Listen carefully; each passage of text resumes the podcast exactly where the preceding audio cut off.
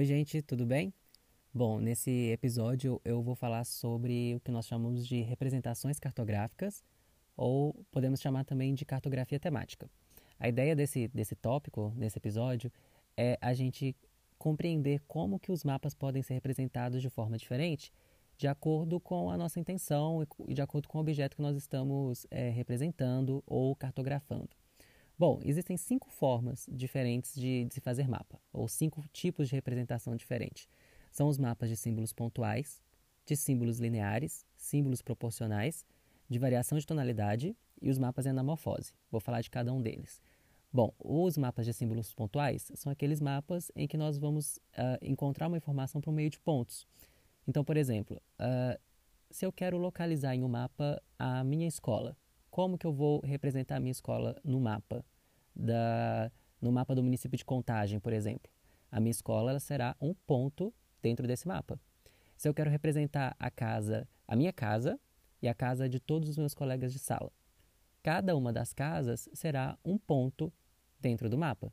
Então, este é o mapa de símbolos pontuais. O mapa de símbolos lineares, ele normalmente ele é representado por linhas. Normalmente não, né? Ele é sempre representado por linhas ou por setas. Normalmente os mapas de símbolos lineares, eles representam é, um fluxo dentro de um mapa.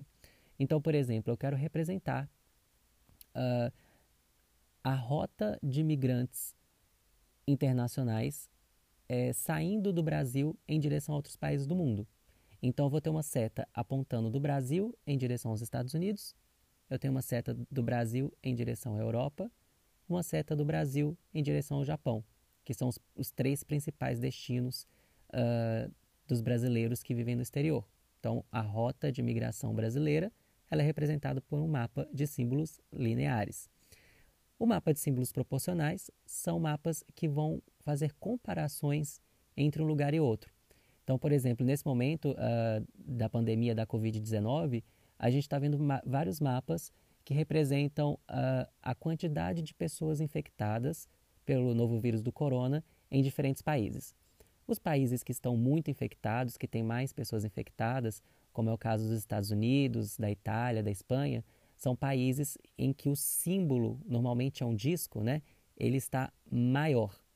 Os países menos infectados, como são vários países na África, alguns países na América Central, são representados, tem, tem menos pessoas infectadas, então eles são representados por discos menores. Então, esse mapa que a gente compara por meio de, uma, de um objeto geométrico um país com o outro, ou um território qualquer com o outro, nós chamamos de mapa de símbolos proporcionais.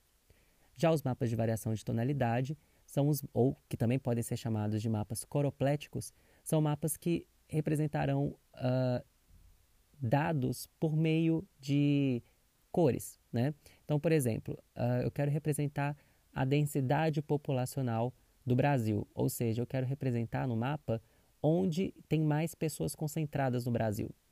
Onde eu tenho mais pessoas por metro quadrado, eu vou colocar com cores escuras, como o marrom e o vermelho.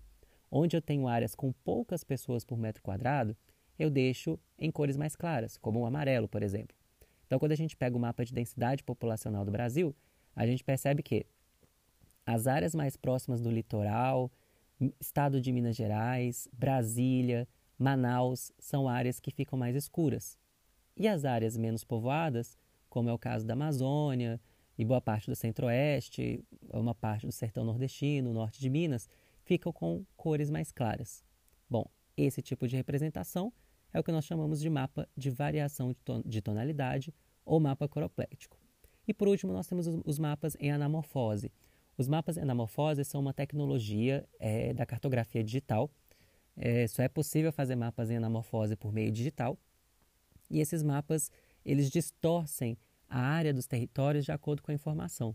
Então, por exemplo, se eu quiser representar em anamorfose qual que é a riqueza de cada país, tá? eu vou colocar, por exemplo, uh, qual que é o PIB de cada país eu vou perceber que os países que têm o PIB maior, como é o caso dos Estados Unidos, da China, da Índia, do Japão, esses países eles ficam mais inchados no mapa.